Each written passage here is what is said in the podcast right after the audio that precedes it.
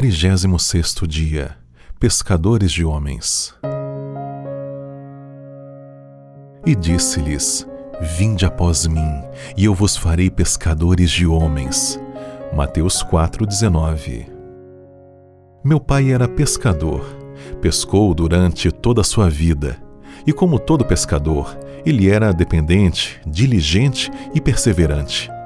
Lá estava ele, em plena madrugada quando irrompia o dia, ele já estava pescando e às vezes continuava a pescaria até a tarde. Enquanto as mãos aguentavam, pescava. Não raras vezes desafiava o mar turbulento. Um pouco de água salgada no rosto não o molestava. Molhava-se mil vezes e não ligava.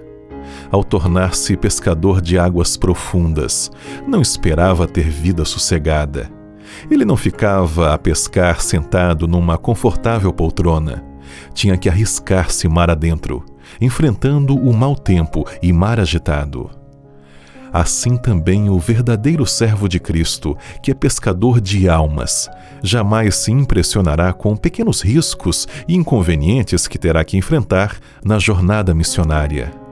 Quando Jesus Cristo diz: Vinde após mim, e eu vos farei pescadores de homens.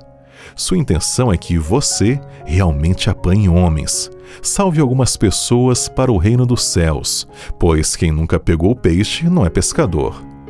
Ora, se alguém lhes dissesse: Sou pescador, mas nunca peguei nada, você se admiraria por ele dizer-se pescador.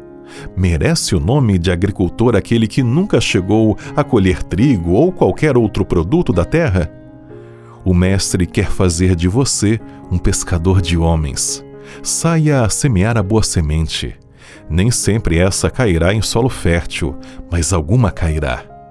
Quando Cristo disse a seus discípulos: Vinde após mim, e eu vos farei pescadores de homens, estava indicando que deviam trabalhar com fé para comunicar a verdade e salvar pessoas para o reino dos céus. Os discípulos de Cristo já cumpriram a sua tarefa. Agora é a sua vez. Cristo estende o convite a você. Ele quer transformá-lo num exímio pescador de homens, rijo no trabalho, perseverante e incansável.